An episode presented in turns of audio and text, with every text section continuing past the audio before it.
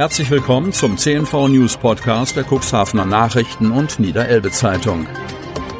In einer täglichen Zusammenfassung erhalten Sie von Montag bis Samstag die wichtigsten Nachrichten in einem kompakten Format von sechs bis acht Minuten Länge. Am Mikrofon Dieter Büge. Mittwoch, 24. November 2021. Inzidenz schießt weiter in die Höhe. Kreis Cuxhaven. Am Dienstag lag der Wert für die Neuinfektion pro 100.000 Einwohner binnen einer Woche bei 117,7, Vortag 105,1. Der Landkreis meldet 44 neue Corona-Fälle, allein 20 davon aus Cuxhaven. Die übrigen Neuinfektionen kommen aus Geestland 11, der Samtgemeinde Hemmoor 4, Landhadeln, Hagen und Schiffdorf je zwei sowie Wurster Nordseeküste, Beverstedt und Glockstedt je eine. Ab Mittwoch gilt die neue Corona-Landesverordnung, durch die ganz Niedersachsen in Warnstufe 1 rückt. Das Zusammentreffen vieler Menschen in Innenräumen wird im Rahmen der Verordnung nur noch geimpften oder genesenen Menschen gestattet sein, erklärt der Landkreis Cuxhaven in Bezug auf die 2G-Regel. Außerdem müssen die Menschen eine medizinische Maske tragen. Ausgenommen von der 2G-Regel sind nach Landkreisangaben Personen, die sich nicht impfen lassen können, sowie weitgehend auch Kinder und Jugendliche unter 18 Jahren. Zudem greift ab Mittwoch das geänderte Infektionsschutzgesetz, das zwei neue Regelungen für alle Arbeitsstätten vorsieht. Im Rahmen der 3G-Regel am Arbeitsplatz müssen Arbeitgeber und Beschäftigte einen Impf- oder Genesungsnachweis oder die Bescheinigung über einen negativen Corona-Test vorlegen. Zudem besteht Homeoffice-Pflicht. Das heißt, der Arbeitgeber muss bei Büroarbeit oder vergleichbaren Tätigkeiten anbieten, den Job von zu Hause aus erledigen zu können, wenn keine zwingenden betriebsbedingten Gründe entgegenstehen. Der Elbferry GmbH ist das Geld ausgegangen. Cuxhaven. Bei der Elbferry GmbH steht seit Montag der Insolvenzverwalter mit auf der Brücke und bestimmt den weiteren Kurs der Fährlinie.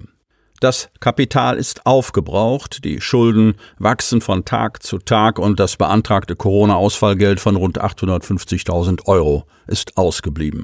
Dazu kommen die jahreszeitlich bedingten geringen Passagierzahlen und ein Preis für den Treibstoff LNG, der durch die Decke gegangen ist. In dieser Situation blieb Geschäftsführer Heinrich Ahlers nichts anderes übrig, als beim Amtsgericht Cuxhaven Insolvenz zu beantragen. Wir haben Insolvenz beantragt, fahren aber weiter, sagt Ahlers am Dienstag an Bord der Green Ferry 1. Nun hat der Bremer Rechtsanwalt Berend Böhme die Geschäftsführung vorläufig übernommen.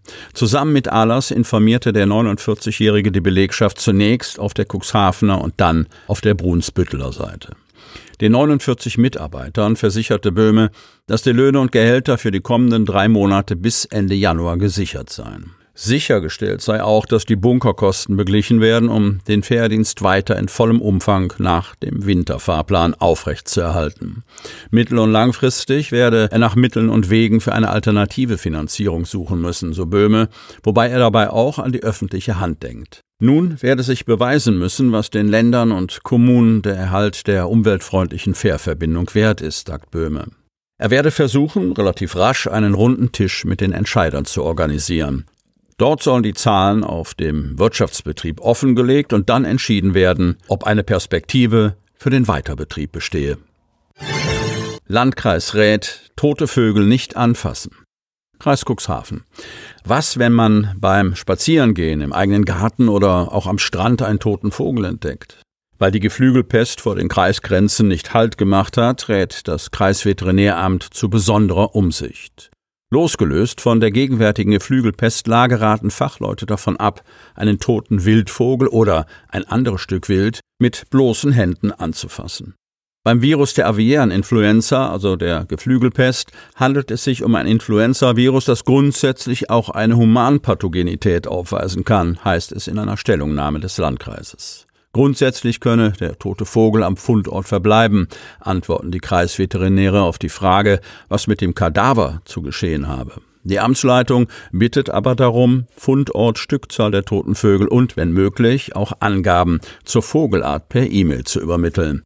Priorität habe es, Ausbrüche im Hausgeflügelbestand zu verhindern. Auf Frühstücksei, Hähnchenschnitzel oder Gänsebraten muss man nicht verzichten. Grundsätzlich gelten in Deutschland Geflügelfleisch und Eier als frei von Vogelgrippeviren, informiert die Bundesärztekammer. Diese Küchenregeln gilt es allerdings zu beachten. Separate Unterlagen und Schneidwerkzeuge für die Verarbeitung von rohem Geflügelfleisch verwenden. Hinterher die Hände waschen, Eier ausreichend lange hitzen und Fleisch auf eine Kerntemperatur von mindestens 70 Grad bringen. Ab heute gilt 3G in Bus und Bahn. Kreis Cuxhaven. Ab Mittwoch, dem 24. November gilt, geimpft, genesen oder getestet in Bus und Bahn. Mit Inkrafttreten der neuen niedersächsischen Corona-Verordnung gilt die 3G-Regel im öffentlichen Personennahverkehr. Das bedeutet, zur Mitfahrt müssen Fahrgäste geimpft, genesen oder getestet sein und einen entsprechenden Nachweis bei sich tragen, der auf Verlangen vorzuzeigen ist. Als Testnachweis anerkannt wird ein Antigen-Schnelltest oder ein PCR-Test. Der Antigen-Schnelltest darf vor Fahrantritt nicht älter als 24 Stunden sein und muss von einer offiziellen Teststation durchgeführt werden. Der PCR-Test darf nicht älter als 48 Stunden sein. Ausgenommen von der 3G-Regel im ÖPNV sind Kinder, die das sechste Lebensjahr noch nicht vollendet haben, sowie Schülerinnen und Schüler.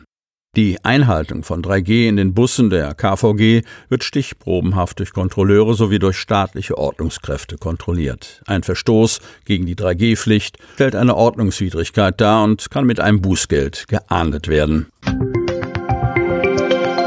Sie möchten noch tiefer in die Themen aus Ihrer Region eintauchen? In unserem CNV-Themen-Podcast auf Tauchgang gibt's alle 14 Tage per Interview interessante Personen, emotionale Stories und bemerkenswerte Projekte aus dem Landkreis Cuxhaven direkt auf die Ohren.